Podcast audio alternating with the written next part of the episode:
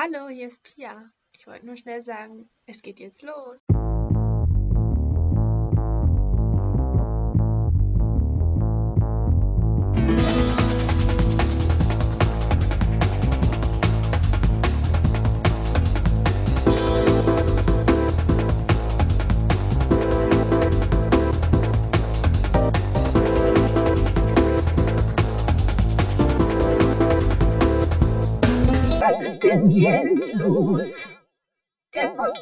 Kurzer Disclaimer an dieser Stelle einmal. Und zwar ist mir gerade beim Schneiden aufgefallen, dass es doch etwas an der Tonqualität hapert.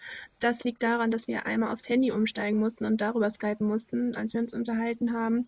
Und wir bitten das zu entschuldigen. Nächstes Mal wird es hoffentlich wieder besser.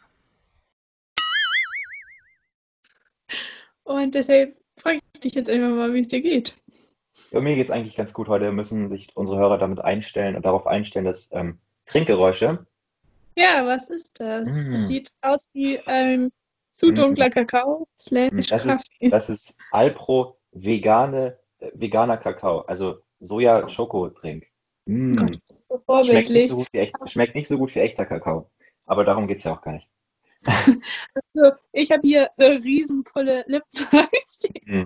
und ich weiß gar nicht, wie ich das machen soll, wie ich gleichzeitig hier aufnehmen soll und daraus was trinken soll. Es wird also witzig. Vielleicht werde ich auch noch im Laufe des Videos eine kleine Dusche abbekommen. Man weiß es nicht. Ja, bitte nicht über Trinkgeräusche beschweren am Ende irgendwie. Das, das gehört einfach dazu. Ich finde. Trinkgeräusche, Trinkgeräusche sind auch definitiv was anderes als Schmatzen, Ja, ich. ja, Essgeräusche sind furchtbar. Also ich werde immer total, weiß ich nicht, das ist so ein Ding, das haben manche Leute, habe ich mal gelesen, weil ich mal recherchieren wollte, ob das normal ist oder nicht. Manche Leute haben das, dass sie so eine ganz unbewusste Wut entwickeln, sobald sie jemanden äh, kauen hören. Und das habe ich auch. Also immer, wenn wir Oh, ich glaube, das habe ich auch. ja, irgendwie sobald dann mein Vater irgendwie kaut oder einfach nur so Essgeräusche, die man gar nicht verhindern kann, jetzt nicht irgendwie schmatzen, ich werde unfassbar aggressiv. Und das erschreckt mich teilweise wirklich selber, weil ich dann denke, oh, hör auf damit. Und äh, dann meinte er immer, ja, du machst das doch auch, du isst doch auch nicht ganz leise. Meine ich, ja, ich weiß, aber ich kann da nichts für. Ich habe da einfach so eine, so eine total unterbewusste Aggression, die dann irgendwie raus muss. Obwohl Ja. ich sagen muss, ich mag das, ich mag das auch bei mir selber nicht hören. Also ich achte schon darauf Hm. und ich würde auch von mir behaupten, dass ich jetzt nicht wie ein Schwein esse und schmatze. Aber ich finde, man kann sich da auch richtig drauf konzentrieren und dann wird es gefährlich, wenn man sich nur noch darauf konzentriert, was die anderen so beim Essen für Geräusche macht und sich zum Beispiel Ja, nicht nee. unterhält. Dann Darf man nicht wird es anfangen. anstrengend, weil das macht mich dann auch richtig aggro, ja. Äh, Ja. aber gut. Nee, ansonsten, ansonsten ist eigentlich alles gut. Ich habe meinen Job immer noch. Ich wurde jetzt, ich bin jetzt heute zum ersten Mal mit einer Maske zur Arbeit gegangen. Oh. Ähm, und äh, ja, es ist jetzt ab Montag, glaube ich, Pflicht. Ich weiß nicht wo und, und für wen alles. Ich glaube grundsätzlich in ein paar Bundesländern. Aber ich Mhm. denke mal, dass das hier äh, bundesweit bald kommen wird. Und ähm, naja, ich verkaufe ja, für alle, die es nicht wissen, verkaufe Obst im Nachbardorf. Ich muss dann immer daran denken, wenn du sagst, ich verkaufe Obst. Mein Bruder und ich, früher, als wir so sieben oder so waren, uns in den Garten gesetzt haben und, und die kleinen, vergammelten, runtergefallenen Äpfel von so einem Apfelbaum verkaufen wollten. Also verkaufen im Sinne Ja. von, wir saßen da und fanden es super lustig, dass niemand natürlich in unseren Garten gekommen ist. Aber ja. Also, wieso? Ich mache das auch. Also, das war Ja, jetzt auch meine genau. Vorstellung. vom Ach so, Verkaufen. genau, so machst du das. Ich meine, wollte Ich sammle, das jetzt ich sammle die am wenigsten vergammelten alten Pflaumen und Äpfel aus dem Garten aus und dann stelle ich mich so an die Hauptstraße mit so einem kleinen, so einem kleinen Bollerwagen und, und verkaufe auch Limo dazu. Das, das, das meine ich damit eigentlich nur. Das Beste dabei ist ja, in deinem Wohnort ist ja wahrscheinlich mega viel los. Also es ist ja eigentlich, kann man schon sagen, eine Metropole. Also zwei Kunden pro Woche habe ich manchmal schon und dann freue ich mich halt über die zwei Cent. Nein, also im Ernst, ich verkaufe halt Obst in so, einem, ähm, in so einer Halle bei so einem Bauern hier ähm, in der Nähe und ähm, der sieht das alles ganz locker, der denkt sich dabei auch, glaube ich, nicht so wirklich viel. Das ist auch einer von den Leuten, die halt das so ab, abwischen und denken so, ach na Quatsch, ist, ja, ist, nicht so, ist nicht so ernst, nicht so wild. So, und, und ähm, heute kam ich halt zum ersten Mal mit einer Maske an, die meine Oma selbst genäht hat. Ähm, Oh, wie süß. Habe ich auch in den letzten Tagen übrigens Ja? gemacht. Ach, Ja, selbst gemacht, für die ganze cool. Familie einmal so, ja, Schön. kann ich auch gleich noch was Ja. zu sagen. Und, und ähm, dann kam ich damit an und mittlerweile, das war auch eine gute Idee, weil mittlerweile auch die ganzen Kunden, was vorwiegend wirklich ältere Leute sind, alle mit Masken ankommen und die da ganz, ganz penibel drauf achten. Und ich hätte mich echt schlecht gefühlt, wenn ich als einziger, der, der Typ, der die ganze Zeit wahrscheinlich auf die ganzen äh, Obstsorten da hustet und, und keucht und, und sabbert, ähm, wenn der dann alleine ohne Maske da st- stünde. Also ich habe mich da echt gut gefühlt heute. Obwohl es wirklich verdammt unangenehm ist, so ein Ding zu tragen, habe ich heute bemerkt. Finde ich so ein Ding. Ich habe versucht, mir jetzt so eine Routine anzueignen, weil ich halt immer quasi, Kunden kommen rein, bestellen was, ich nehme das Obst, pack's in Tüten, wiege es ab, Mhm. gib es denen, nimm deren Geld, gib denen Wechselgeld und sag Tschüss. Und diese ganze Routine habe ich jetzt mehrmals versucht so umzuändern und zu, zu ordnen, dass möglichst wenig ähm, Bakterien oder möglichst wenig Viren äh, also übertragen werden. Das heißt, ich habe mir gedacht, okay, was, was mache ich jetzt? Diese Gummihandschuhe bringen ja auch nichts, weil da müsste ich mir bei jedem Kunden einen neuen Handschuh anziehen. Und das Problem ist ja mit Geld auch. Also du, du musst ja, wenn du das Geld anfasst, Ja. ist ja alles für den Arsch, weil sobald du Geld angefasst hast, kannst du, also dann bringt das alles gar nichts. Kannst sie direkt einweisen. Da kannst du direkt sagen, Leute, mach mal direkt zwei Särge fertig für die alten Herren hier. Ja, Ähm, ich habe dein Geld angefasst, nein, aber und deswegen habe ich halt diese, diese Maske extra jetzt auf, die auch viel zu klein ist eigentlich. Die ist eigentlich für meine Schwester gedacht. Ähm, aber ich habe jetzt ihre Maske genommen, weil ich selbst keine bekommen habe. Und ähm, das heißt, es ist erstmal super unangenehm und man kriegt ja, man kriegt viel schlechter Luft. Ähm, die Qualität der Luft ist natürlich auch absolut mangelhaft, wenn man da die ganze Zeit irgendwie hyperventiliert, als wenn man so eine Plastiktüte die ganze Zeit rein Ja. würde. Und Ich ähm, habe sagen, ich halt, ich sabber hm? eigentlich dahinter nur die ganze Zeit die Innenseite an. Ich weiß nicht, wie es geht. Vielleicht bin ich auch einfach zu dumm für sowas, aber ich hatte die heute auch und habe eigentlich nur von innen da die ganze Zeit gegengesabbert. Also jetzt nicht ja, so schlimm. ja. Also, naja. Ja, und dann hatte ich halt noch so, so Handschuhe und das sind halt Wollhandschuhe und die habe ich halt, die nehme ich halt immer, also ich, ja, jetzt nicht so gucken, das ist, hat schon Sinn. Also weiß ich nicht, ob es Sinn hat, aber ich habe dann diese, diese Wollhandschuhe halt an und nehme damit halt das Obst. Also ich fasse mit den Handschuhen nur das Obst an und sobald es um Geld geht, ziehe ich die aus und nehme das Geld in die bloßen Hände, pack das Geld weg, benutze so ein bisschen Desinfektionsmittel und ziehe mir dann, wenn ich die Äpfel wieder anfasse, die Handschuhe an. Ich glaube, das ist so eine Kette, so eine, so eine Routine, die ich jetzt mir angeeignet habe, die, glaube ich, am sinnvollsten ist. Aber ich denke mir auch immer noch, okay, das ist trotzdem alles wertlos, wenn jetzt in den Geld, wenn, wenn, das Geld, was jetzt da lag, irgendwie infiziert war und ich den einfach Wechselgeld wiedergebe von jemandem, der davor das angefasst hat. Und also im Grunde kann man schon sagen, man muss aufpassen, man sollte auch aufpassen man sollte tun, was man kann. Aber in vielen Situationen denke ich mir, es gibt jetzt so viele Wege, wo dieser scheiß Virus jetzt doch irgendwie seinen Weg in den Organismus des anderen finden könnte. Und ähm, deswegen, es ist, es ist nicht müßig und es ist, hat auch alles Hand und Fuß.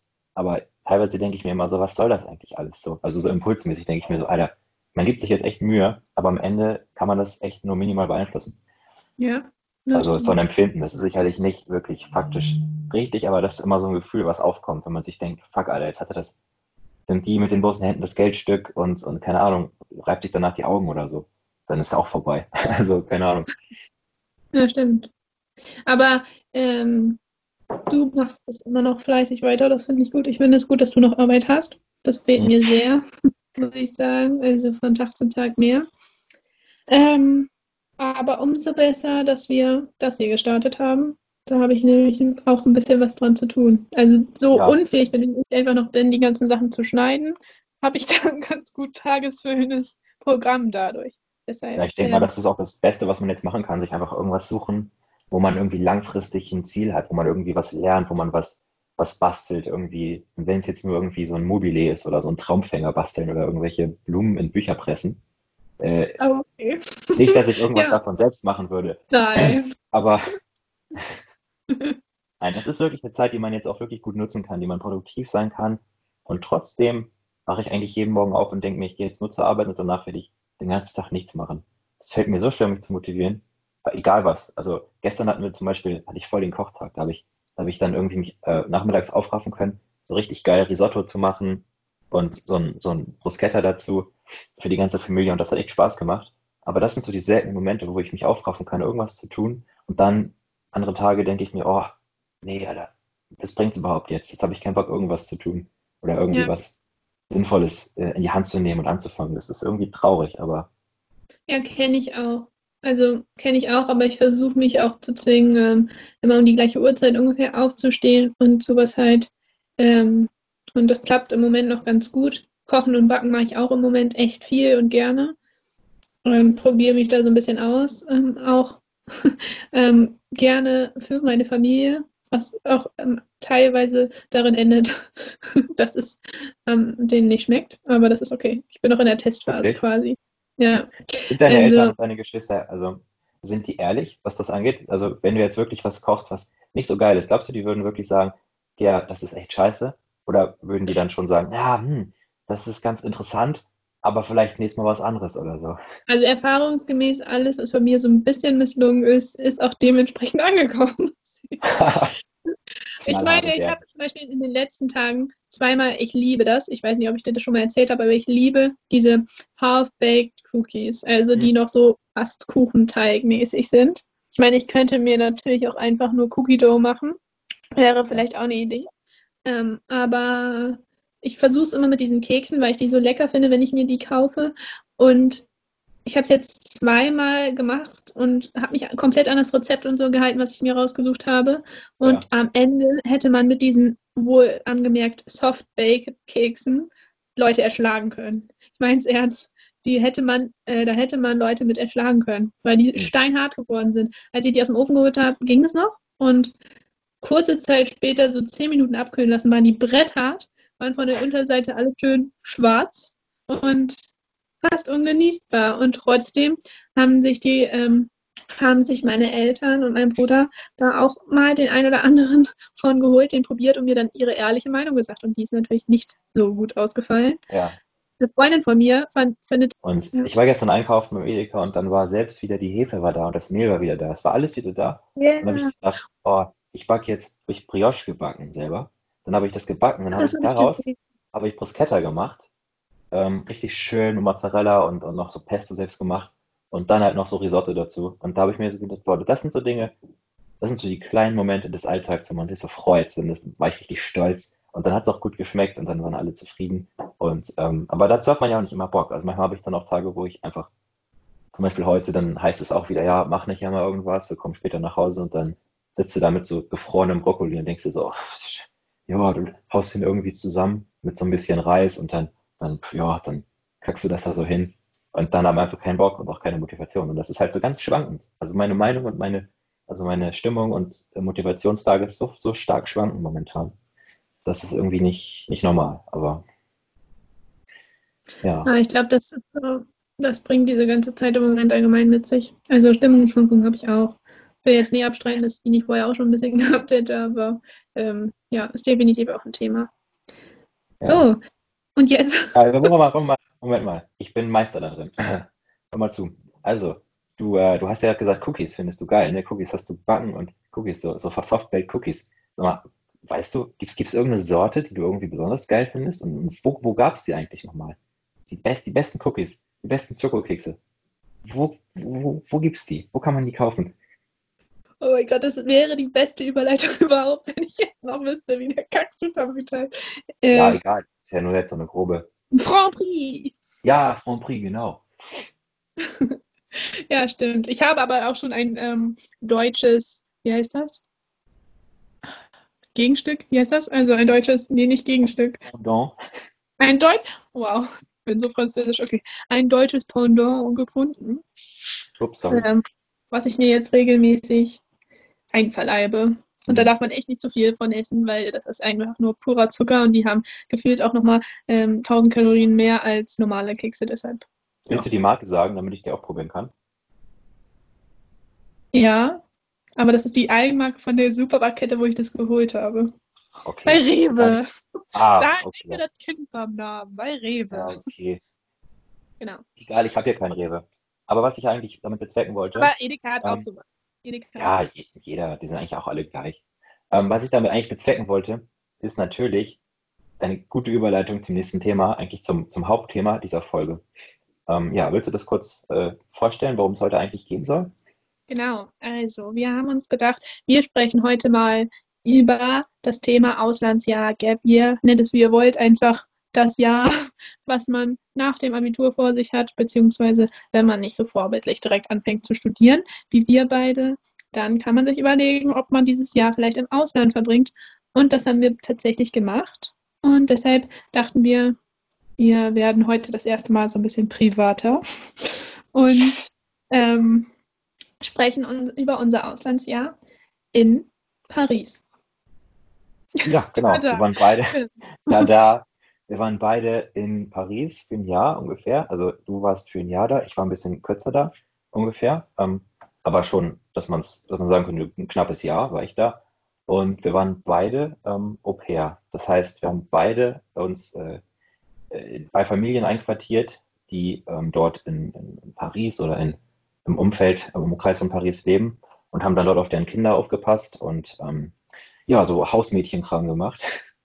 Und Wollen wir noch mal ähm, kurz sagen, wie komisch es war, dass wir durch Zufall beide dort gelandet sind? ja, wir kennen uns nicht erst seit diesem Auslandsjahr, sondern wir sind schon zusammen zur Schule gegangen über drei Jahre und haben während der ganzen Abiturphase nicht gegenseitig voneinander mitbekommen, was wir, denn, was wir denn ähm, nach der Schule geplant haben, bis dann auf einmal ähm, das ganz plötzlich Thema war. Ich weiß gar nicht mehr genau, wie das war. Das war glaube ich.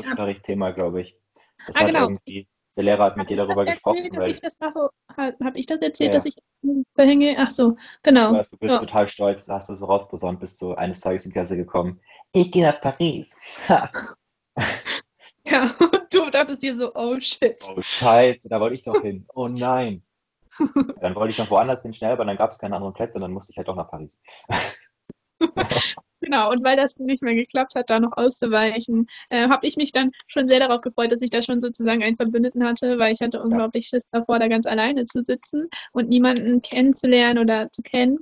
Und ähm, weiß noch, dass ich die ganze Zeit da ein bisschen ähm, versucht habe, ähm, dass wir, wenn, als ich dann in Frankreich war, dich auszufragen, wann es denn bei dir endlich losgeht, weil du schon noch ein bisschen später als ich gekommen bist.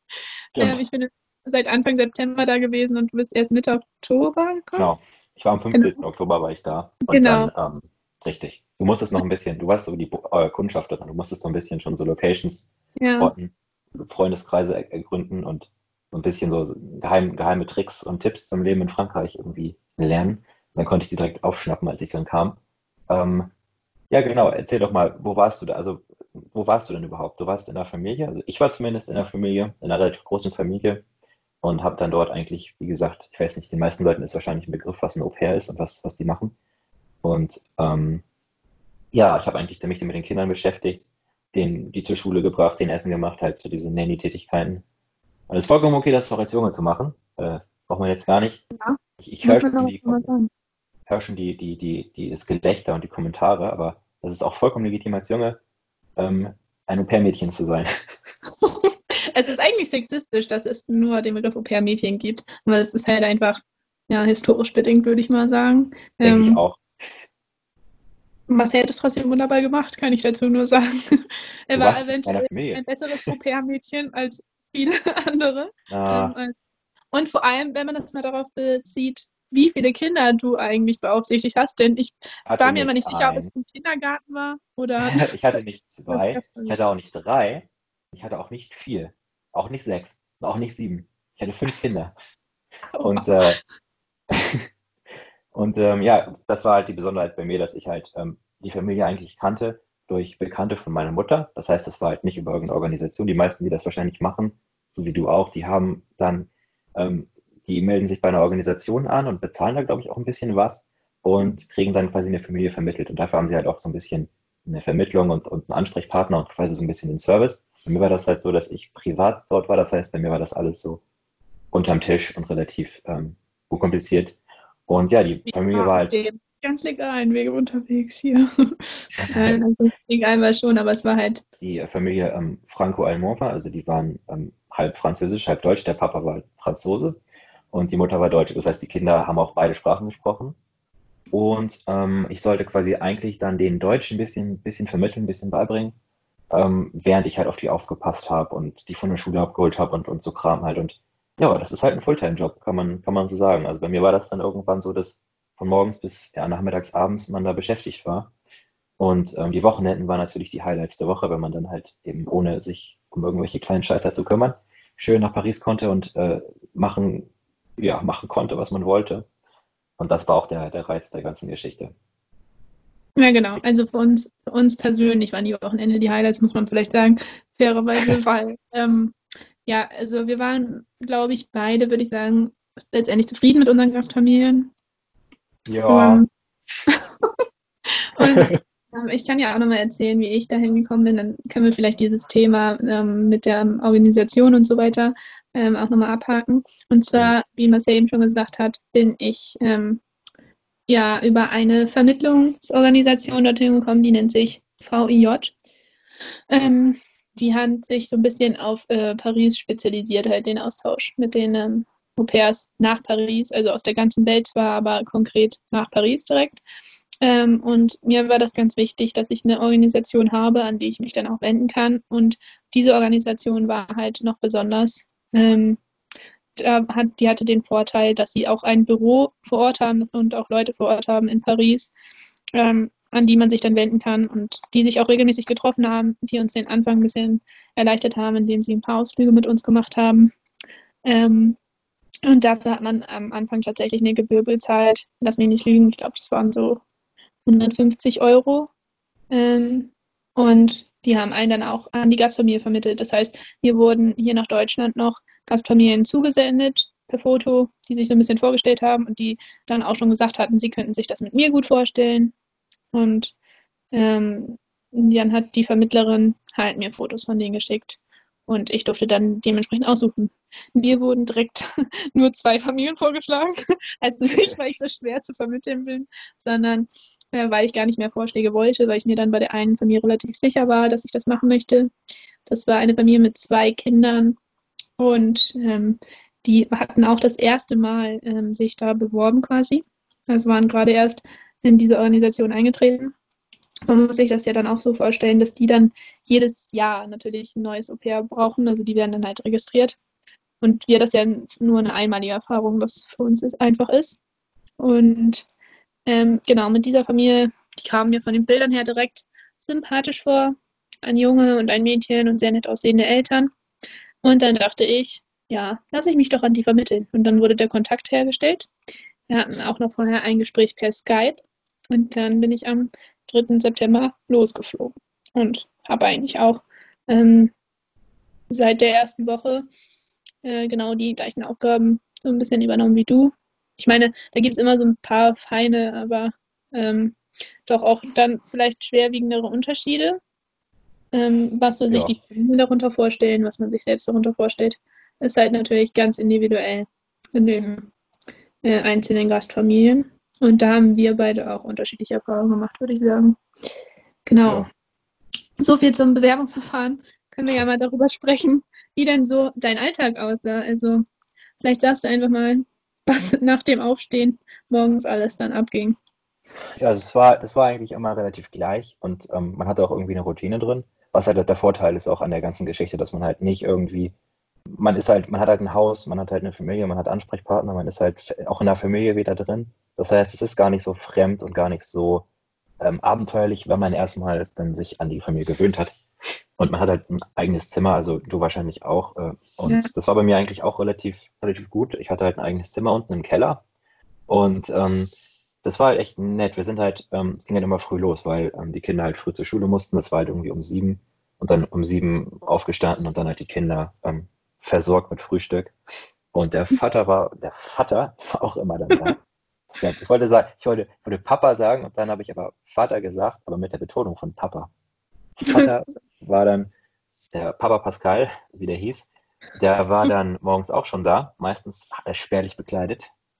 Und äh, hat, mich, hat mich mal ganz schwach gemacht, wenn ich ihn gesehen habe in seinen Unterhosen. Und äh, Dazu muss man jetzt sagen, ähm, ich, mir wurde dieses Glück, ihn in der Unterhose zu sehen, auch einmal zuteil, wenn ihr zu Besuch war. Es war einfach herrlich. Ja. Man kann dazu sagen, er ist ein, ein Mann, ein Mann relativ breiter Statur, äh, pelziger, pelziger Behaarung und ähm, typ Bär. ja, ein, ein, kleiner Bär, ein kleiner französischer Teddybär. Und der pflegt es dann auch wirklich morgens eigentlich nur in Unterhose und in seinen Slippern ähm, den Kindern Frühstück zu servieren.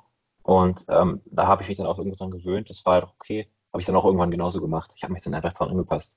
Ähm, ich habe auch meine Star Wars Unterhosen angezogen. Oh, und war das, das war mir ja? jetzt persönlich auch neu, aber schön. Ja, also das, da muss man sich halt anpassen. Also, ja, klar, das ist auch in gewisser Weise ein kultureller Aspekt. Ja. ja, auf jeden Fall. Ja, das ist auch, das habe ich auch, hat er mir dann erklärt, das ist tatsächlich in Frankreich so. Das schickt sich so. Also auch, das kommt damals vom Adel, ähm, aus der Bourgeoisie. Man hat wirklich sich spärlich bekleidet morgens. Das gut, gehört einfach einen guten Ton. Und das habe ich dann auch gemacht. Auf jeden Fall war es dann 7 Uhr und ich, ich habe die Kinder dann versorgt und dann sind wir halt mit den mit der kleinsten und der zweitkleinsten sind wir zum äh, Kindergarten gegangen im Dorf und haben die dort hingebracht. Und ähm, ja, sobald die dann abgeliefert wurde, haben wir uns dann ähm, wieder äh, verschanzt im, im, großen, im großen Chateau der Familie und dort äh, ja den Tag verbracht, gespielt, äh, dem, dem Kind dann irgendwelche Snacks gemacht, keine Ahnung, Windeln gewechselt, sehr viele Windeln gewechselt, weil die Kleine war halt, ähm, die war gerade zwei. Und ähm, dann haben wir dann die, äh, ihre große Schwester wieder abgeholt, ähm, zur Mittagspause Essen gemacht. Und wieder hingebracht. Also eigentlich immer so ein relativ, ähm, ja, eigentlich eintöniger und langweiliger Tagesablauf. Und bei mir war es halt auch so, dass der Tag relativ lang war. Also ähm, ich war halt von 7 Uhr bis um, ja, bis dann irgendwie um 16 Uhr ähm, Apollin, die, die größere von den beiden, dann abgeholt wurde. Äh, letzten Endes vom Kindergarten. Ähm, und wir dann zu Hause geblieben sind. Bis 16 Uhr ähm, waren wir dann noch aktiv und dann hat es auch danach noch Abendessen gegeben und da habe ich dann auch mitgeholfen. Und das heißt, am Ende war ich unterm Strich so gegen 20 Uhr, 20.30 Uhr fertig. Und ähm, dann hatte ich halt Feierabend und dann habe ich auch nicht mehr viel gemacht. Dann war ich halt manchmal noch laufen, wenn ich auch die Motivation dafür finden konnte. Und äh, manchmal dann auch nicht laufen und dann habe ich halt äh, eigentlich nicht mehr viel gemacht und mich eigentlich immer sehr auf die Wochenenden gefreut. Weil dann am Ende kamen immer noch die größeren Geschwister dazu und dann waren es halt tatsächlich fünf, fünf Kinder und die auch natürlich immer spielen wollten. Und es mhm. war auch, das war auch, das war auch okay. Also ich, ich mochte die Kinder auch gern und wir kamen sehr gut klar. Aber es war halt, es war halt sehr anstrengend. Und da kommen wir vielleicht mal zu einem Punkt, den ich mir auch jetzt äh, merken wollte. Und zwar so Erwartung und, und das, was man dann am Ende wirklich geboten bekommen hat. Und das war bei mir einfach, die Vorstellung vom Au-pair-Beruf war ein bisschen anders. Ich dachte, ich hätte feste Zeiten und irgendwie einen, einen, einen Plan, wo ich weiß, okay, ähm, ich muss ein paar Stunden arbeiten und dann habe ich frei und dann kann ich auch am Tag noch was machen. Das war aber ganz anders. Also ich, ich hatte halt am Tag eigentlich nie Zeit. Ich hatte vielleicht mal so Lücken, wo ich vielleicht, wo die Kleine geschlafen hat, wo ich halt nichts machen musste. Aber das war halt nicht planbar. Das heißt, ich hätte dann irgendwo hingekonnt. Das heißt, das war schon mal die erste Erwartung oder, oder ähm, die dann so ein bisschen, äh, ich will nicht sagen enttäuscht wurde, aber so ein bisschen ähm, umgedreht wurde, weil ich dann halt gemerkt habe, oh scheiße, ich habe wirklich nur die Wochenenden hier.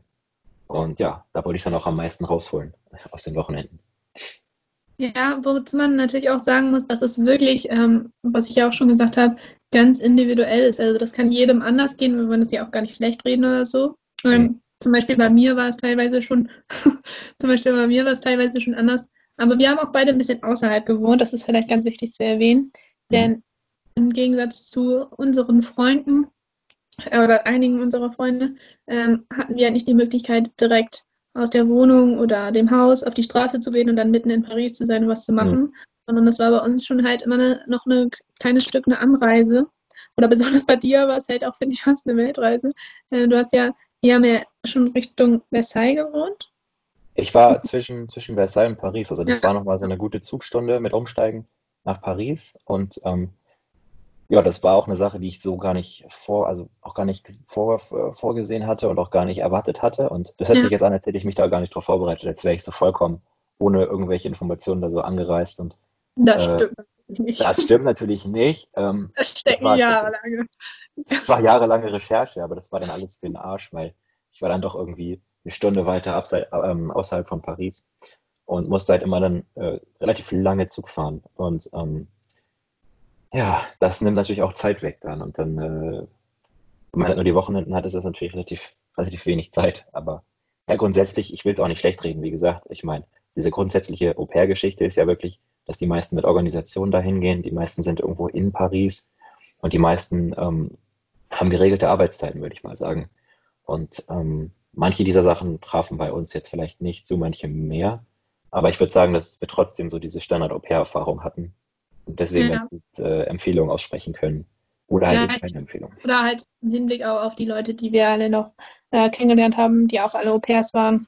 Ja. Ähm, von denen wir auch noch ein bisschen was ähm, erfahren haben, da, wie das bei denen so aussah. Doch das, da gab es auch schon ein paar Gemeinsamkeiten und da muss man auch sagen, dass natürlich auch alle mal zeitweise nicht so begeistert davon waren, von dem Alltag. Und ähm, ich muss auch sagen, ich hatte da auch mehrere Phasen, wo ich daran gezweifelt habe, dass es so das Richtige für mich ist. Ähm, jetzt im Endeffekt würde ich sagen, für ein Jahr war es völlig in Ordnung. ähm, ich hatte tatsächlich ein bisschen geregeltere ähm, Tagesabläufe. Meine Kinder waren beide immer tagsüber eigentlich in der Schule, außer halt Mittwochs. Mittwochs ist, in, das ist jetzt speziell auf Frankreich bezogen, halt ein Tag, den die Kinder nutzen sollen, ähm, um, weil sie ja relativ lange Schultage haben, um zwischendurch mal eine kleine Pause zu bekommen. Das heißt, die sind dann den ganzen Vormittag zu Hause und gehen halt, sollen den Mittwoch halt nur dafür nutzen, um irgendwelche anderen außerschulischen Aktivitäten nachzugehen, halt irgendeine Sportart oder ein Musikinstrument lernen, sowas halt. Ähm, demnach richten auch die Eltern so ein bisschen ihren Tag. Ähm, und ja. manche können das halt nicht, manche Eltern. Und da kommt dann auch dann relativ schnell das Au zum Einsatz. Mittwoch war zum Beispiel mein Haupttag, weil ich halt ähm, die beiden da den ganzen Vormittag um mich rum hatte und die nicht nur zur Schule gebracht habe, sondern sie halt von vormittags bis nachmittags wirklich betreut habe. Ja, und an den Wochenenden muss man dazu auch sagen, eine Familie hat, macht dann ja keine Pause. Und ähm, das ist so ein bisschen auch, finde ich, für mich Ja. immer ein kleiner moralischer Konflikt gewesen, Ja. ähm, dass man sich dann daran gewöhnt hat, dass man auch ähm, an sich selbst denken muss, aber ähm, dass die natürlich auch denken, dass du gerne was mit denen machst. Also machst du ja auch, aber dass du vielleicht dann auch am Wochenende deine Leute sehen möchtest. Daran denken die halt nicht immer. Und dann wird schon nochmal gefragt, ja, kannst du da nochmal babysitten und so. Ja. Und dafür wird man dann halt auch nicht immer bezahlt. Deshalb muss man aufpassen, dass das auch alles da so im Rahmen der Arbeitszeiten bleibt. Und da haben wir natürlich auch bei vielen Leuten mitbekommen, dass das dementsprechend nicht so war. Ich würde auch schon fast bei dir sagen, dass es teilweise schon die normalen Arbeitszeiten überschritten hat. Ja, Ähm, und ja, ja, gerade deshalb ist eine Organisation auch ganz wichtig, dass man sich dann in, gerade in dem Fall sagen kann, ja, ähm, ich habe das Gefühl, die beuten mich aus oder ähm, ich habe das Gefühl, die lassen mich da mit den Kindern einfach so im Stich und ohne das richtig mit mir abzusprechen, also mit sowas kann man sich dann immer an eine Organisation wenden und Ja. ja, das ist auch durchaus vorgekommen, also wollen wir auch gar nicht verschweigen. ne? Nicht bei Ja, uns ich, jetzt, ich, ja. aber Es gibt halt auch schon krassere Geschichten von Leuten, die erzählen, dass da andere Dinge noch nicht richtig gelaufen sind, ähm, die jetzt darüber hinausgehen, über nur Arbeitszeiten, aber da habe ich jetzt keine Ahnung, das ist bei mir jetzt nicht passiert. Ähm, und ähm, das Ding ist halt, dass, ähm, weiß ich nicht, ja, das waren halt diese Arbeitszeiten, die halt über, überzogen wurden manchmal. Und das ist halt eben das, was du gerade sagtest, Familien machen halt keine Pause und das ist halt eben schwierig, eine Familie so als Arbeitsumfeld zu haben, ist schon problematisch, weil die Kinder halt auch gar nicht verstehen, dass man da nur ist, weil man dort arbeitet und dass man vielleicht eher was anderes machen würde. Also das tut mir auch immer so ein bisschen leid oder hat mir leid getan für die Kinder, wenn es dann hieß, ja, ich, ich gehe jetzt mal mein Ding machen und die dann dachten, wie dein Ding. Ich dachte, das mit uns hier spielen, das, das ist doch dein Ding. Und ich so, ah ja, ja, äh, und man, man will natürlich nicht sagen, nee, du weißt, ich arbeite hier nur und wenn ich, wenn ich, wenn ich wollte, dann würde ich, wenn ich es entscheiden könnte, dann würde ich den ganzen Tag woanders sein. Das heißt, am Wochenende dachte sie sich auch immer, hey, wieso ist der am Wochenende immer weg? Und das, das, das heißt ja auch eigentlich, dass man mit den Kindern gut klarkommt und dass die einen auch mögen. Aber das macht es auch schwieriger, weil man dann halt eben in diesem Arbeitsumfeld das nicht so gut quantifizieren kann, wann man denn genug gearbeitet hat und wann man, also das können die Kinder vor allem nicht verstehen. Deswegen, das ist halt eine Sache, die, ähm, wo ich sagen würde, wenn man denen dann zu nahe oder wenn, wenn man sich dann irgendwie ähm, in die Familie so einfügt, dass man da richtig so Teil ist und mit den Kindern gut klarkommt, dann ist das auch für die Kinder schwierig zu verstehen, dass man ja eigentlich nur zum Arbeiten da ist und jetzt nicht aus Spaß mit denen durch die Wohnung läuft und denen die Windel wechselt. Also das ist ja, halt das, also Genau, im Idealfall versteht man sich halt mit Eltern und Kindern so gut, dass man halt auch tatsächlich dann mal ähm, Lust drauf hat, von sich aus auch wirklich mit denen mal einen Ausflug oder so zu machen, dass man das dann auch gerne macht und sich nicht einfach nur dazu gezwungen fühlt, wenn sie es einem anbieten. Das wäre der Idealfall. Wenn das nicht so ist, kann man aber, finde ich, definitiv noch das Beste daraus machen. Und dann muss man halt da ganz egoistisch denken und sagen, so, das Ja. Wochenende, ja, da habe ich frei und da treffe ich mich mit meinen Freunden. Und das haben wir ja auch Ja. oft gemacht. Genau, Also- bevor wir jetzt, ja, bevor wir jetzt abschweifen, dachte ich vielleicht, ähm, kann ich ja mal fragen, wieso, wieso bist du eigentlich nach Paris gefahren und, und also was, was waren so deine Erwartungen? Was hast du dir davon versprochen? Wieso Paris und wieso Au pair? Speziell jetzt Paris? Oder? Ja, ja, ja gut, also grundsätzlich, also Ja. auch wieso Au Also ich hatte- ne? Hm, Ich hatte seit der sechsten Klasse in der Schule Französisch und mal beim Nullpunkt. Und ähm, habe eigentlich immer schon gedacht, dass ich auf jeden Fall ähm, das noch ein bisschen weiter ausbauen möchte, meine Sprachkenntnisse auch. Ähm, ich habe aber auch gedacht, ähm, dass es eventuell mir helfen würde, mh, mich beruflich besser zu orientieren. Ich hatte, mir schwebten immer so zwei Wege vor, die ich gerne nach der Schule beruflich ähm, gehen wollen würde. Und einer davon war halt ähm, in die pädagogische Richtung mich mal umzuschauen und auch gerne was mit Kindern zu machen. Ich habe auch schon, ähm, bevor ich ins Ausland gegangen bin oder nach Paris gegangen bin, habe ich in, in meiner alten Grundschule Kinder betreut in der Nachmittagsbetreuung und kam damit eigentlich ganz gut klar. Ähm, fand es immer eigentlich ganz schön, mit Kindern zusammenzuarbeiten, weil ich finde, das ähm, gibt einem auch echt viel. Also so Mhm. anstrengend das auch manchmal ist, ist es halt auch einfach größtenteils unfassbar lustig. Also kann es zumindest sein, wenn man Ja. sich gut versteht. Und ähm, Kinder können einem auch irgendwie, finde ich, ganz viel Liebe geben und ähm, auch Dinge mit nochmal mit einem anderen Blickwinkel sehen lassen. Und äh, so bin ich da auch rangegangen. Ich hatte halt wirklich ähm, Lust, was mit Kindern ähm, zu machen und gleichzeitig fand ich auch, war es die gängigste Möglichkeit, ähm, in Paris dann auch noch nebenbei so ein bisschen Geld zu verdienen. Also ich denke, es ist auf jeden Fall nicht das Richtige für jemanden, der das nur machen möchte, um sich was dazu zu verdienen, weil der könnte dann wahrscheinlich auch irgendwo anders ähm, jobben oder Workaway machen, sowas in die Richtung. Ja. Ähm, da lässt man sich schon halt auf ein bisschen mehr ein als nur äh, einen Job. Und ich fand es ganz schön, dass ich, ähm, ich war das erste Mal so lange weg von zu Hause, dass ich halt auch die Vorstellung hatte, in eine andere Familie zu kommen. Das finde ich auch äh, schön. Dass, und ich hatte sehr Glück mit meinen Gasteltern, muss ich an der Stelle mal sagen. Die waren wirklich super nett. Und ähm, ja, ich hatte natürlich ein bisschen größere Erwartungen daran. Ich dachte, das wäre alles noch viel familiärer, muss ich sagen, ähm, als mhm. es dann letztendlich war. Letztendlich war es doch mehr Arbeitsverhältnis, was die auch so gesehen haben, was ähm, mich ähm, dann auch letztendlich sehr gefreut hat, dass, es, dass ich trotzdem noch die Zeit hatte, das so zu separieren quasi.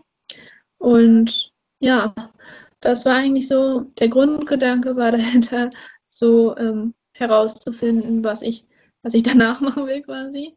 Ähm, war zweitens einfach mal von zu Hause weg zu sein, aber nicht halt ganz woanders. Ich finde es auch ehrlich gesagt nicht so Mainstream wie nach Neuseeland oder Australien oder ja, so zu gehen. Und ähm, deshalb ja, dachte ich, es wäre eine ganz gute Idee und ich würde auch jetzt rückblickend sagen, dass es, dass es eine schöne Erfahrung war. Ja, das ist doch gut. Ähm, das ist doch sehr schön, dass es auch für jemanden positiv sein kann. Ähm, nein, also ich oh, fand's. Ja, nein, nein, ich, ich fand's auch gut. Also ich habe letzten Endes auch natürlich teilweise andere Erwartungen gehabt und dachte mir jetzt auch ehrlich gesagt, ähm, ich habe mir jetzt nicht so viele Gedanken gemacht ähm, davor. Das war vielleicht auch ein Problem.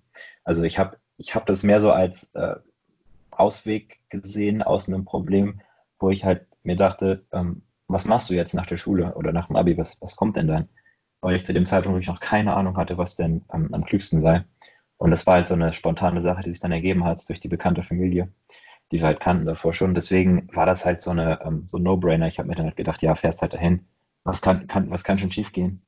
Und letzten Endes fand ich es halt auch, habe ich es halt auch mir eigentlich nicht ausgesucht. Ähm, also ich habe mich jetzt nicht davor hingesetzt und dachte, oh, das mache ich jetzt und, und, und darauf habe ich Bock. Das war halt, das kam mir so entgegen und dann habe ich mir auch gedacht, vielleicht heißt das ja auch was, vielleicht ist das ja auch irgendwie dann so eine Fügung und das ist eine gute Idee, das zu machen. Mhm. Und ähm, ja, was ich halt eigentlich nur dann wollte, war einfach Französisch zu, zu sprechen und das auch zu verbessern, dahingehend, dass ich es halt fließen kann. Ähm, und ähm, halt Kontakte zu knüpfen, auch einfach und neue, neue Freundeskreise und, und, und Kontakte zu, äh, zu finden. Und das ist auf jeden Fall gelungen, aber ähm, das hat ja, wollte ich gerade sagen, ja. Ja, das hat, halt, das hat mich halt echt überrascht. Also das habe ich dann auch ähm, relativ schnell gemerkt, dass es ziemlich einfach ist, überall irgendwie Leute zu finden, mit denen man gut klarkommt. Also mein Weltbild hat sich jetzt, würde ich sagen, nicht wirklich verändert. Also nicht massiv verändert, aber irgendwie schon so dieses, ähm, dieses Gefühl, ja gut, man kann überall Leute finden, die, die nett sind, mit denen man gut klarkommt. Und das ist auch gar nicht so vom Ort abhängig, wo man dann ist, sondern es ist halt mehr so, mit wem man dort ist und, und wie das alles ähm, ja, wie die Leute dort sind und dass es eigentlich nicht schwierig ist, Freunde zu finden. So, das habe ich mir halt gedacht. Das hast du sehr schön gesagt. Ja, ja. ich glaube auch, dass ähm, ich glaube auch, dass das viel retten kann und ähm, ja. schon ganz okay ist, dass es ähm, alles noch ähm, verbessert, was man da so erleben kann zusammen und so.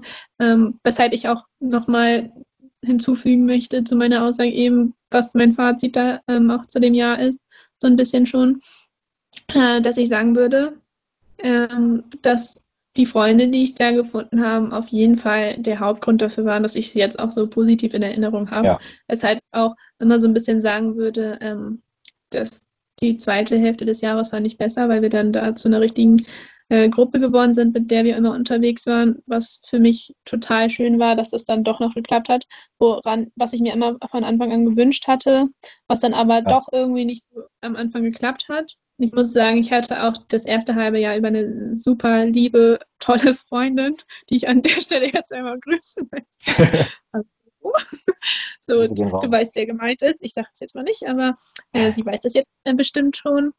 Und ähm, um das als Entschuldigung mal vorwegzuschicken, dass ich schon sagen würde, das zweite Jahr fand ich natürlich ähm, weil man da so richtig als Gruppe zusammengewachsen ist und dann auch viel mehr noch zusammen gemacht hat, weil man sich auch endlich so ein bisschen getraut hat, mal zu sagen, ja, wir machen jetzt mal dies und das, wir fahren jetzt mal dahin und so, dass sich das so im Ja, zweiten Jahr entwickelt hat. Im zweiten Jahr, genau, im zweiten Halbjahr. zweiten Jahr. Und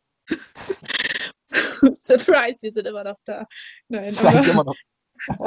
Komm jetzt weg, nein, ähm, aber ja, also muss ich schon sagen, wir haben da auch viel erlebt. Ich will da jetzt auch gar nicht so. Ähm, ich wollte eigentlich, dass du irgendeine schöne Anekdote Ja, wir erzählst müssen, wir müssen auch gar nicht so extrem in die Tiefe gehen und jetzt irgendwie tausend Sachen erzählen, weil die, also wir wissen es ja gegenseitig schon, was wir da so alles erlebt haben, weil wir auch viele davon auch zusammen gemacht haben und Ja. viel äh, in der Gruppe auch waren. Ähm, aber ja, was ich halt irgendwie, so, also ich fand es halt auch, wie gesagt, interessant, wie schnell man einfach Leute kennenlernt. Und das war halt so meine größte Angst, dass man halt irgendwie vereinsamt, sobald man nicht mehr in einem Gefüge ist, wie zum Beispiel in der, in der Schule, wo man sich halt jeden Tag sieht. Also dass das Ja. halt viel schwieriger werden würde, wenn man halt wirklich sich, ähm, sich alleine irgendwie durchschlagen muss und irgendwie neue Freunde kennenlernt und neue, neue Leute irgendwie äh, eine neue Bekanntschaft macht. Das, das war halt so die größte Angst. Ich dachte, das ist total schwierig. Wie kann man denn, kann man denn so mit Leuten in Kontakt kommen? Wie geht das denn? Weil das das, das lernt man, finde ich, in der Schule nicht wirklich, weil man natürlich in der Klasse ein paar Leute kennt und mit ein paar Leuten zusammen rumhängt und ähm, der Rest ist dann relativ außen vor und das ist halt irgendwie bei mir zumindest so gewesen. Deswegen, das Wie fand ich halt, ironisch, wie ironisch, dass ich dann doch relativ viele Leute einfach über die Sprachschule, in der ich war, zweimal die Woche war, kennengelernt habe.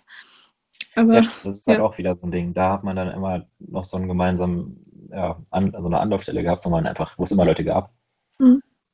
Ja, aber keine Ahnung, das Positivste, was ich da jetzt zu sagen würde, ist einfach, dass ähm, man halt eben neue Freunde kennenlernt, neue Bekanntschaften macht, dass man halt auch irgendwie mehr Selbstbewusstsein entwickelt. Dadurch, dass man halt irgendwie auch selbstständig ist und für sich alleine irgendwie sein Leben so gestaltet. Und das ist halt so wahrscheinlich als Au-pair noch nicht mal so, ähm, so besonders doll, weil man ja auch immer noch in der Familie wohnt und man immer noch irgendwie relativ integriert Ja. ist in irgendeinem Umfeld. Man ist halt, man hat halt noch nicht so dieses Gefühl von absoluter Selbstständigkeit. Aber man hat schon mal so einen Vorgeschmack und weiß so, wie es ist, ohne Familie und ohne irgendwie ja, feste Bindung zu anderen Leuten zu Hause. Das heißt, da lernt man so ein bisschen, ähm, was, ja, weiß ich nicht, wie man, wie man halt als, als eigenständige Person sein Leben organisiert. Oder man, man, man scheitert einfach dran. Man merkt Was mir einfach, äh, persönlich, was mir persönlich ähm, sehr gefehlt hat ähm, vorher, also ein ja, bisschen mehr Selbstständigkeit, äh, was ich dann super toll fand und was mir jetzt auch wieder extrem fehlt, also jetzt aktuell. Aber ja, ich finde, man lernt da auch ähm, tatsächlich wirklich sehr viel dazu. Ich habe mich am Anfang sehr schwer getan, neue Leute kennenzulernen. Das ist dann ja, eher so eine Gruppendynamik mäßig ins Rollen gekommen. Und am Ende äh, kann man das ja vielleicht sagen, waren wir so sechs Leute, mit denen wir eigentlich immer äh, zusammen unterwegs waren. Dann natürlich auch hatte mal jemand keine Zeit oder so, dann waren wir weniger. Und wir haben ähm, dann auch noch das gute Wetter im letzten Drittel des das war unser Jahres letzter guter Freund, das gute Wetter in Paris, ja. genau, genutzt, um uns die Umgebung anzugucken, mal vielleicht eine Stunde oder auch zwei mit dem Zug wegzufahren und zu gucken, wo kommt man da überall hin, Ja, ähm, auf Empfehlungen von Leuten oder ja, so. Ähm, haben wir echt schöne Orte noch gesehen, was mich sehr gefreut hat, obwohl mir Paris natürlich auch ähm, super gefallen hat. Ähm, wir waren auch einmal am Meer zusammen für mehrere Tage weg und haben halt wirklich ähm, noch das letzte Trimester ähm, richtig ausgekostet. Also fand ich, ähm, sodass am Ende, was ich nicht gedacht hätte, muss ich ehrlich sagen, die Zeit ähm, gegen Ende auf einmal relativ schnell rumging und auf einmal stand man dann da und Volt war bereit zu gehen, das muss ich sagen, aber war nicht bereit, die Leute gehen zu lassen, die einem dann Ja, doch genau. Herz gewachsen sind. Weil man hat ja auch so viele Gemeinsamkeiten. Also äh, Hm. das kann man vielleicht auch nochmal ähm, als Thema ansprechen, äh, wie, wie man es hinbekommt. Das hat auf jeden Fall für mich einfach das ausgemacht, dass ich am Ende auch noch Bock hatte, das weiterzumachen, weil ich nämlich kurz äh, in der Mitte des ganzen Aufenthalts darüber nachgedacht habe, früher wegzufahren, weil es nämlich ganz anstrengend wurde bei mir. Und ähm, weiß ich nicht, dann habe ich auch irgendwie zum ersten Mal so gemerkt, dass man so, ähm, wie gesagt, dass der Ort gar nicht so wichtig ist, wenn es darum geht, ob man da glücklich ist oder nicht. Also man hört es ja oft, dass Leute sagen, oh, ich, ich weiß nicht, was ich machen soll. Ich habe jetzt nichts zu tun nach der Schule und ich Ja. bin so verloren. Ich will mich selbst finden. Ich mache so eine Selbstfindungsreise. Ich fahre jetzt nach Australien und nehme nimm so eine Ukulele mit und setze mich dann an den Strand und finde dann mich selber. Und das ist halt so eine Illusion, Jetzt wo ich immer denke, dass, diskriminierst du wahrscheinlich, jetzt diskriminierst du wahrscheinlich gerade 80 Prozent unserer Hörer. Aber ja, ist egal. scheißegal. Das ist einfach, dass ich mir so dabei denke, dass, dass die ganzen Leute, die denken, oh, ich, ich gehe jetzt alleine und, und, und finde mich selber und ich gehe meinen Weg und mir ist egal, was alle, und dann mit so einem Instagram-Account, wo dann immer so Motivational Quotes sind und dann so, keine Ahnung, weiß ich nicht, finde ich schwierig, weil letzten Endes ähm, glaube ich nicht, dass das an einen Ort gebunden ist. Man nimmt seine Probleme halt einfach mit, egal wo man Ja. hinreist. Man nimmt auch seine Unsicherheit und seine ganzen äh, persönlichen äh, Probleme nimmt man auch mit. Und dieses ganze, ich, sobald ich da bin und dann da bin, dann habe ich, dann bin ich mit der Natur und dann finde ich irgendwie, da, da bin ich so eine Connection. Und dann werde ich auch irgendwie so spirituell. Irgend, das, ich glaube nicht, dass das so einfach ist und ich glaube, das ist nicht an Ort gebunden. Also dieses ganze, ich will jetzt nicht sagen, dass das eine schlechte Idee ist, ein Auslandsjahr zu machen und so, aber wenn man sagt, oh, ich bin so, ah, ich mache jetzt meine eigene Erfahrung und ich will jetzt irgendwie zu mir selbst finden und das, das ist, glaube ich, bei den wenigsten Leuten am Ende das Ergebnis. Also die wenigsten Leute- Leute werden am Ende sagen, ja, jetzt habe ich mich hier gefunden oder so. Also das ist auch so eine, so eine dämliche äh, Illusion, die man sich immer macht. Und ich dachte auch am Anfang, oh, Paris ist so geil, da kann man so, da kann man so toll, da kann man alles machen, da sind, alle Leute sind so völlig offen und völlig, oh, da kann man, das ist halt auch immer nur in begrenztem Maße der Fall, weil man irgendwie wie an jedem Ort mit sich selber am Ende des Tages alleine ist und dann am Ende ähm, dann doch mit sich alleine ist, wenn man wieder in seinem Zimmer ist und dann sich denkt, oh Gott, ja gut, jetzt habe ich halt nicht irgendwie die, die Erleuchtung oder die, die große, äh, die große Wahrheit gefunden oder irgendwelche großen, tollen Erfahrungen. Das ist halt wie jedes andere Leben. Und man muss halt, glaube ich, finde ich, sich irgendwie schon ein bestimmtes Ziel setzen, wenn man sowas macht, damit man wirklich auch sich am Ende denkt, oh, ich habe jetzt das gemacht, was ich eigentlich auch machen wollte oder so. Also ich war da so ein bisschen völlig ohne, ohne Ziel und ohne irgendwelche, ja, ich wollte das mal machen, das mal machen, ein bisschen Sprache lernen oder so. Aber am Ende hatte ich da so völlig, völlig vage Vorstellungen und deswegen war ich am Ende auch, glaube ich, ein bisschen enttäuscht davon. Zumindest Okay. erster Situation. Ja, ähm, wie ihr vielleicht schon ein bisschen rausgehört habt, ich war ja nicht so enttäuscht. Also ich habe auf jeden Fall viel Positives mit. Ähm, und ähm, ich muss sagen, ich bin ja mit dem Ziel rangegangen, da so ein bisschen berufliche Orientierung zu finden. Und das habe ich definitiv äh, hinbekommen. Ich würde jetzt nicht gerade sagen, in dem Maße, in dem ich mir das vorgestellt habe, aber ich kann ja jetzt einfach mal sagen, ich werde, also die Chance, dass ich in die pädagogische Richtung wer- gehen werde, ist sehr gering. Dass das immer meine Gastfamilie aussagt, das ähm, könnt ihr euch dann selber zusammenreimen. Aber ähm, nein, also ich habe ja auch schon gesagt, eigentlich ähm, war es eine tolle Erfahrung für mich. Ich habe nur einfach mir das Ziel gesetzt gehabt, das für mich selbst festzustellen und konnte eigentlich auch relativ schnell dann sagen, ja, Arbeit mit Kindern schön und gut, ist aber einfach dann doch nicht so sehr meins ähm, Ja. wie meine Alternative. So, und Also da haben wir jetzt ja schon einige, einige Sachen runtergerattert ähm, und die spontanen Gedanken dazu irgendwie geäußert. Und das hörte sich jetzt vielleicht von meiner Seite so ein bisschen an, als ob ich da irgendwie jetzt schlechte Erfahrungen habe oder als ob ich das Ganze so ein bisschen verteufeln möchte oder irgendwie in ein schlechtes Licht drücke, wenn Leute sagen, oh, ich gehe jetzt auf, äh, auf, auf, auf Reisen, um, um mich irgendwie besser zu kennenzulernen und so. Das ist ja nichts Schlechtes per se. Aber ich finde einfach, dass man einfach dann mit der richtigen Erwartung rangehen muss. Und das Gap hier ist halt für die, glaube ich, besonders gut, die vielleicht irgendwie, wie du jetzt irgendwie mit dem Ziel hängen, die sagen, okay, ich habe mir das jetzt ausgesucht, weil ich, ich möchte in Frankreich sein, ich möchte wissen, ob ich pädagogisch, da, ob ich dafür gemacht bin, ob ich mit Kindern gut klarkomme oder nicht. Oder ich möchte vielleicht auch die Sprache einfach jetzt perfekt sprechen und dann macht man halt wirklich auch während der Zeit, macht sich dann auch Mühe, die Sprache auch wirklich zu sprechen, geht dann unter Franzosen und alles Mögliche. Ähm, aber ja, das ist jetzt halt der große, die große Frage, für wen ist denn überhaupt ein Gap hier so Au-pair-mäßig was für, und für wen nicht? Was meinst du? Ja, ähm, ich würde einfach mal sagen, dass das wirklich ganz genau ähm, darauf ankommt, was man sich von dem Jahr erwartet, wie du auch schon gesagt hast. Ich würde auch ähm, sagen, dass man das differenzieren sollte, auf jeden Fall Au pair und Gap Year, Mhm. weil ähm, wir haben ja jetzt über ein Au-pair-Jahr gesprochen und wir werden bestimmt auch nochmal eine Folge ähm, über das Reisen an sich machen. Da können wir das Thema ja vielleicht auch nochmal aufgreifen, was Ja, Alternativen zum Au-pair-Jahr sind. Ähm, Au-pair hat einfach viel mit Familie zu tun, ist einfach die Arbeit mit Kindern ähm, in einem Arbeitsverhältnis, was ins Privatleben reingeht. Und dem muss man sich halt auch einfach immer bewusst sein, dass es halt eine Arbeit ist, die nicht damit aufhört, dass man weggeht. Gerade wenn man mit der Familie halt in einem Haushalt wohnt, Ja, wie ich das auch zum Beispiel hatte.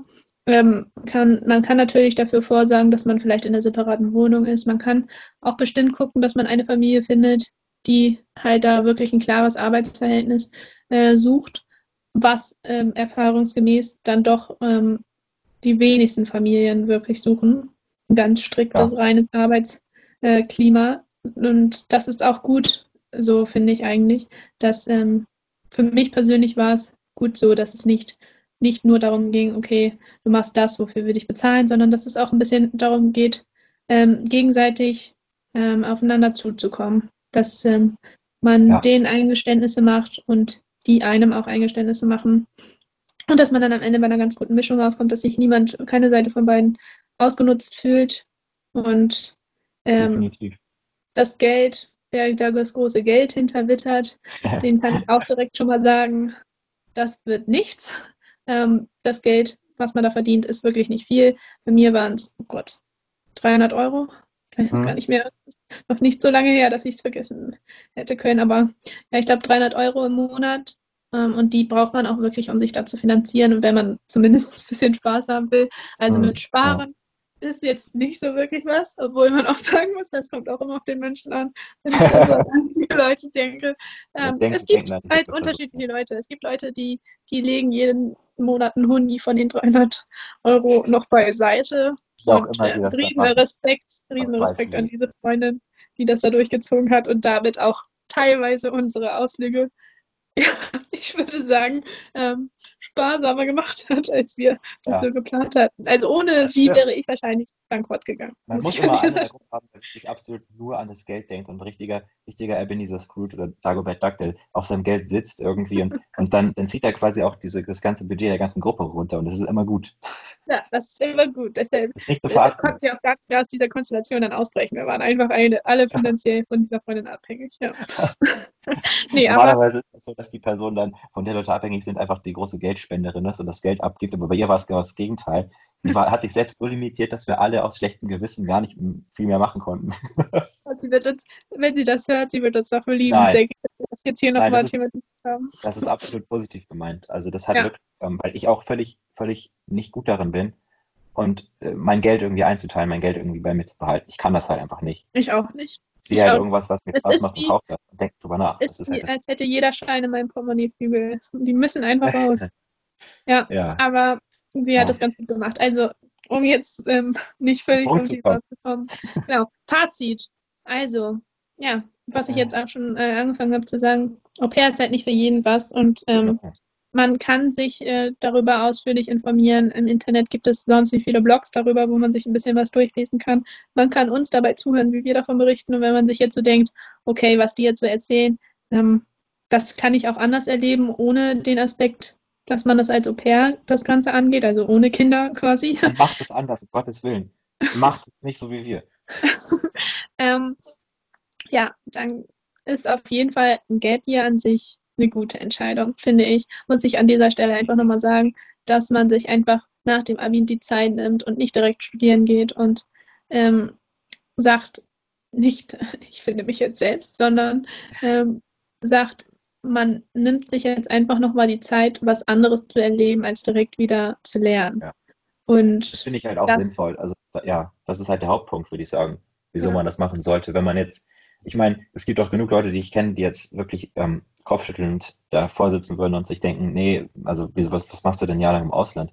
Die dann ja, sofort auch karrieremäßig durchballern wollen und richtig motiviert sind. Und klar, für die ist das wahrscheinlich auch nur im begrenzten Maße interessant, aber ich würde mal sagen, dass es allein schon wegen der sprachlichen Kenntnisse einfach gut ist, irgendwann mal hinzugehen, wo man, wo man nicht Deutsch spricht oder einfach mal ähm, nicht nur wegen der Sprache, sondern einfach aus seiner Komfortzone rauszugehen, dass man sagt, ich gehe jetzt mal in eine Situation, die ich vielleicht nicht kenne, die ich vielleicht auch gar nicht so äh, angenehm finde, vielleicht erstmal.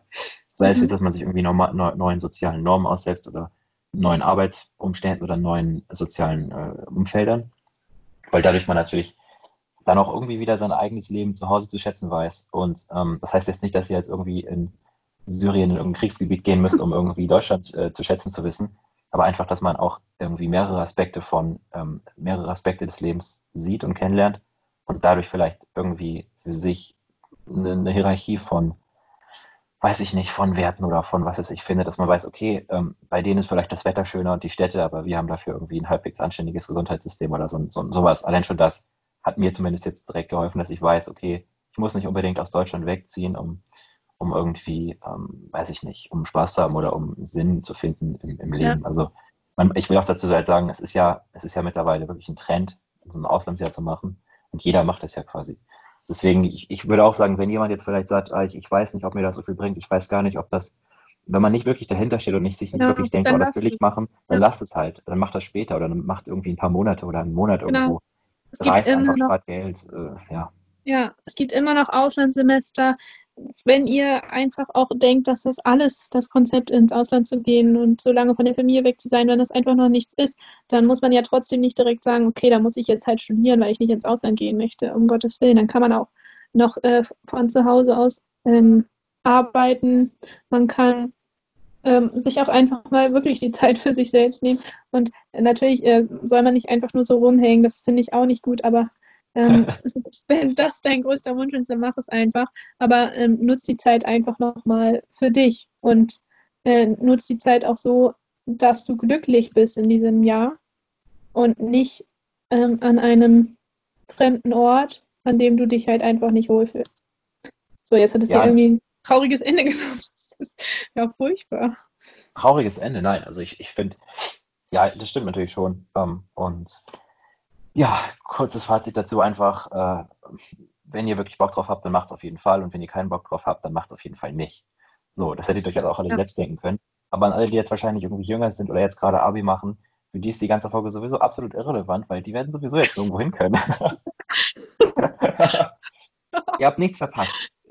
Deutschland ist auch schön, zu Hause bleiben ist auch richtig schön.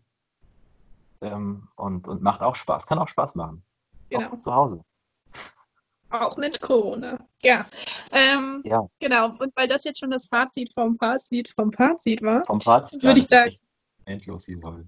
würde ich sagen, wir sagen jetzt noch mal kurz, was wir uns heute zusätzlich noch ausgedacht haben. Und weil das hier, Ganze hier schon eh echt wieder richtig lang geworden ist, ähm, machen wir das jetzt mal ganz kurz und knackig. Wir haben nämlich gedacht, weil wir ähm, denken, dass wir ähm, als Inhaber dieses Podcasts Anspruch darauf haben, euch Empfehlungen zu geben, ähm, haben wir uns eine Kategorie ähm, zusätzlich ausgedacht, äh, indem wir euch Empfehlungen zu Serien, Filmen, Büchern, Musik geben wollen. Und damit legen wir jetzt einfach mal los. Möchtest du beginnen? Ähm, ja, genau. Ähm, Was ist denn jetzt los? Die Empfehlung. Lied, was ich finde ganz gut zur aktuellen Lage passt, ist äh, eins von der Band King Gizzard and the Lizard Wizard. und das Lied heißt Superbug. Ähm, und es handelt von einem Virus, einem Bakterium, einer, einer Plage, die die Menschheit dahin rafft. Und das Ganze ist in einem Kontext von einem Thrash-Metal-Album, was eigentlich die Geschichte von ähm, dem Ende der Menschheit erzählt und da dahin geht, dass halt die, die, die verbliebene Menschheit sich aufmacht, im Weltall irgendwie die, die äh, Planeten neu zu kolon kolonisieren und dabei aber ähm, in der Hölle landet am Ende. Und das ist alles ein, ein wilder Ritt und Leute, die Metal gerne hören, unbedingt ganz anhören, also das ganze Album durchhören. Und ja, der Song, Ähm, der Song passt gerade. geil, dann machst du uns ja allen noch bessere Stimmung, denke ich mal. ähm, Ja, Ich will auch einen Song draufpacken. Und ähm, ich finde, das muss eine ganz bunte Mischung werden, sodass am Mhm.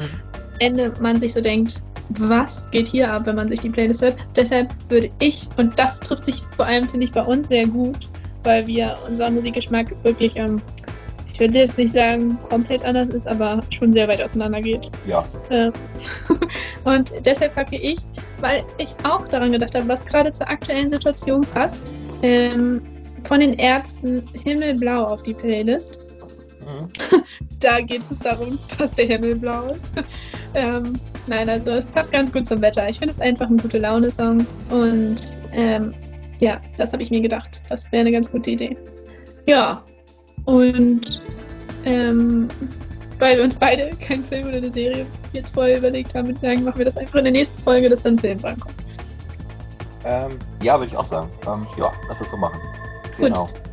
Dann äh, möchte ich jetzt zum Ende dieser Aufnahme kommen.